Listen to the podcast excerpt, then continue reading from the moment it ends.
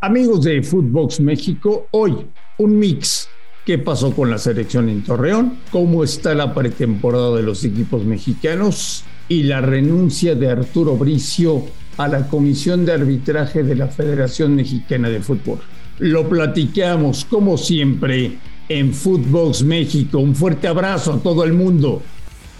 Footbox México, un podcast exclusivo de Footbox.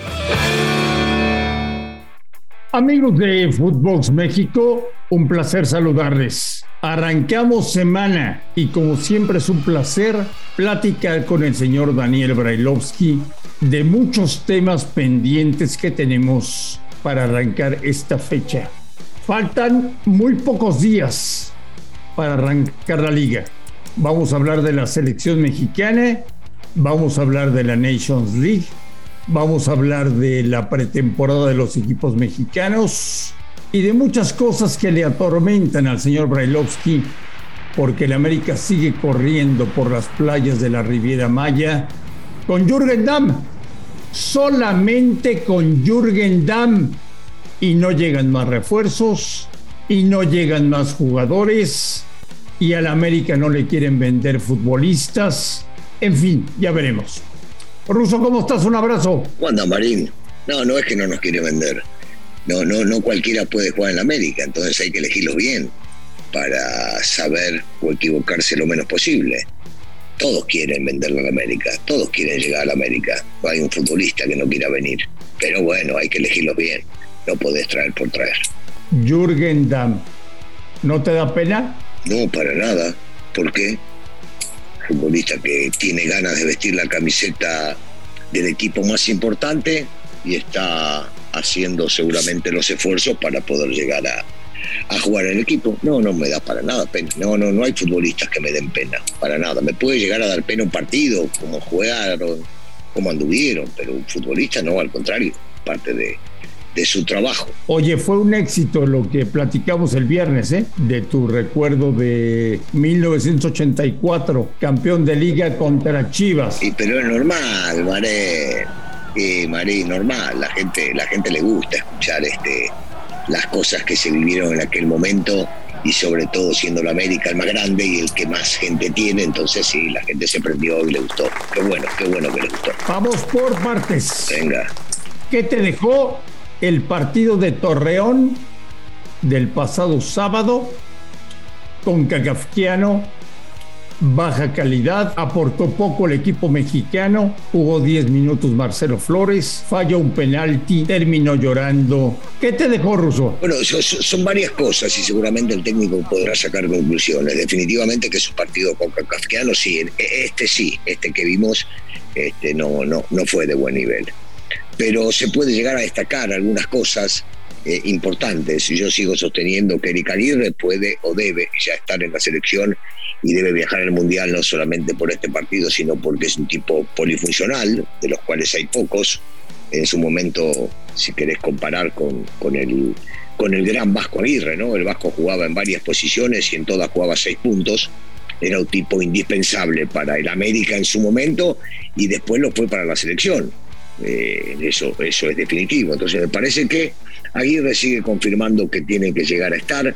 Eh, me gustó lo de Chávez, otro chico del Pachuca que con los minutos que se le da está demostrando que tiene capacidad. Cuando entró Sánchez y no por el gol, me parece que lo hizo bien. Laine sigue siendo uno de los jugadores más desequilibrantes que tiene el fútbol mexicano. Eh, me basaría en eso. Y, con lo que decís del chiquito Marcelo Flores, a ver, e, esto es parte del fútbol. Yo digo que el que no, el que no se anima a patear un penal no puede ni hacerlo ni fallarlo. Y el chico en su debut y con 18 años y, jugando tenía ganas de, de, hacerlo. Por supuesto que lo, que lo pateó mal, no de la manera que lo hizo, podía llegar a conquistarlo, pero se ve que tiene, que tiene huevos, eh, que tiene personalidad, porque ah. inmediatamente después, si bien se frustró, no dejó de pedir la pelota, tuvo un par de, de enganches con la misma, eh, se ve de que tiene un chico, es un chico que tiene, que tiene futuro. Yo no sé, otra vez, no, no estoy diciendo con esto que está para jugar el mundial, eh, no, no para nada. Le veo, le veo condiciones y sobre todo condiciones en la cabeza. un chico que se ve que está preparado bien de ahí y es fundamental para jugar al fútbol y en la alta competencia estar bien de, del bocho es lo más importante. ¿A México lo viste bien, mal o regular? Ah, bueno, es un partido, un partido flojo, un partido flojo, un partido que el, que el rival tampoco te podía, te podía llegar a exigir demasiado, André. Entonces, me, me parece que no, no da para mucho para el análisis este partido. México llegó eh, varias veces, se remató al arco creo que nueve o diez veces, tuvo la posición del balón. Eh, no, no, el, el rival no daba como para poder agarrar y medir. Posiblemente este próximo eh, sea una medida mayor para estos chicos que no son los titulares de la selección y que si quieren ganar un lugar, puede llegar a ser un, un partido que este, depare muchas cosas, ¿no? Porque el rival sí va a ser mucho más fuerte, más aguerrido, con más experiencia de lo que tuvo este que pasó por todo. ¿Le sirve de algo al Martino este tipo de partidos o no sirve de nada? No, él, no te lo va a decir, pero, pero se me hace muy difícil pensar que le pueda, que le pueda llegar a decir. De, de, lo que le sirve es para estar con el grupo, para estar en las convocatorias, para estar en el hotel, para ver cómo se comportan en los viajes y de repente sí puede llegar a sacar alguna conclusión de alguna duda de algún futbolista que tenga todavía, pero, pero no de mucho, Marín, no de mucho. Y sobre todo cuando vemos que los jugadores que van a ir al Mundial, los seguros que van a ir al Mundial, no están. Entonces ni la cuestión eh, táctica puede llegar a, a, a, organizar por más de que la quieras con este grupo, porque estos no son los que van a llegar. Russo, se escuchó el fuera tata en Torreón. Ya, ya te digo una cosa, ya se hizo una costumbre y, y, y de repente termina molestando porque está bien en un partido que vos jugás, este, que no te gusta cómo juega tu equipo, pero ya, ya en todos lados, y es un momento en el cual termina, creo yo, eh, molestándole a los mismos futbolistas, posiblemente no al Tata, que es un tipo con muchísima experiencia, pero, pero dejen jugar el partido, ¿Qué, ¿qué más podías hacer? Sí, podías hacer más goles en este tipo de partidos ponerlo a, Marcelo Flores más tiempo, que es lo que mucha gente pedía. Habrá que ver, yo no sé si el chico está o no capacitado para más tiempo de fútbol a nivel selección nacional. Entonces eh, hay que dejarlo trabajar. Yo, yo sigo insistiendo que debemos juzgar todo esto una vez de que, de que se juegue la Copa del Mundo. Y el fuera Tata, por más que siga existiendo, ya, ya lo dictaron los dueños de los equipos y, y, de la selección, que, que, Tata va a seguir y va a seguir estando este, hasta el Mundial. Y ahí en el Mundial seguramente podrán evaluar ellos y él de la continuidad o no. ¿Sirve de algo la Nations League o es una porquería? No, está buena, está buena porque se ganan votos. En el momento que inventaron esto, la gente que lo inventó este, ganaron, ganaron más votos para, para que sigan en el cargo la gente de la FIFA. Para, para otra cosa se ve, se ve que no sirve demasiado. Eh, no, no, no esta, y yo te digo que tampoco mucho la que se juega en Europa. Vos me dirás, no, pero esta califica para, para Copa Oro, la otra tiene una calificación, sí, pero no, no es eso, no es eso. Se nota en los técnicos, en los cambios, el no jugar ciertos futbolistas, eh, que, que en otras circunstancias lo harían. Hablo del caso Ronaldo, hablo del caso Lewandowski. Son, son gente que si está jugando por algo sumamente importante, seguramente estaban en la cancha. Entonces, bueno, este, se armó, hay que jugarlo, hay que cumplir. Y claro, por supuesto, cuando se sale a la cancha quieren ganar, pero no, no sirve de mucho. Pero tú no crees que la FIFA tendría que haberle dado descanso a los jugadores si viene una Copa del Mundo para que recuperaran músculos y no tener actividad en el mes de junio? Pues sí, güey, no mames. Por supuesto que sí, Marín, pero por supuesto que sí. Lo que pasa es que la FIFA siempre lo hemos dicho. Eh, la prioridad es el dinero. Es cómo genero dinero, es cómo genero votos y, y, lo demás importa poco. El que más tiene que importar a la FIFA es el futbolista y la demostración de que se siguen jugando y no tienen descanso es este tipo de torneos eh, con meses de anticipación a un mundial que es lo más importante, la justa más importante que pretenden o que se debe organizar. ¿Cómo has visto la pretemporada de los equipos mexicanos? Algunos en playa, algunos en sus instalaciones, algunos en montaña, jugando algunos partidos de preparación. Ya extraña Daniel Brailovsky el primero de junio y arrancar un nuevo torneo. Sí, sí, sí, sí, porque el tema de la pretemporada tiene mucho que ver con lo que designen, lo que decidan y lo que visualicen los, los, técnico junto a sus preparadores físicos. Y, a mí me gusta, a mí me gusta el fútbol, a mí me gusta el fútbol cancha. Y por supuesto que sí, ya, ya tengo ganas de empezar a ver el torneo, por más que va a ser un torneo eh, distinto, este, más corto y, que, a mí me llama igual la atención. Cuando hay fútbol y hay fútbol de verdad y se va por los tres puntos y hay un campeonato de por medio, sí me encanta. Sí, ya, ya me gustaría, me gustaría estar cerca este, y que empiece el torneo. Arrancamos en 15 días, Russo. Por eso, por eso te digo, me preguntas si lo extraño, si lo extraño. Si me preguntas si ya quiero que empiece, sí, por supuesto, ya quiero que empiece el torneo. Cavani, Luke de Jong, ¿cómo verías alguno de esos dos refuerzos para Toluca? Eh, espectacular.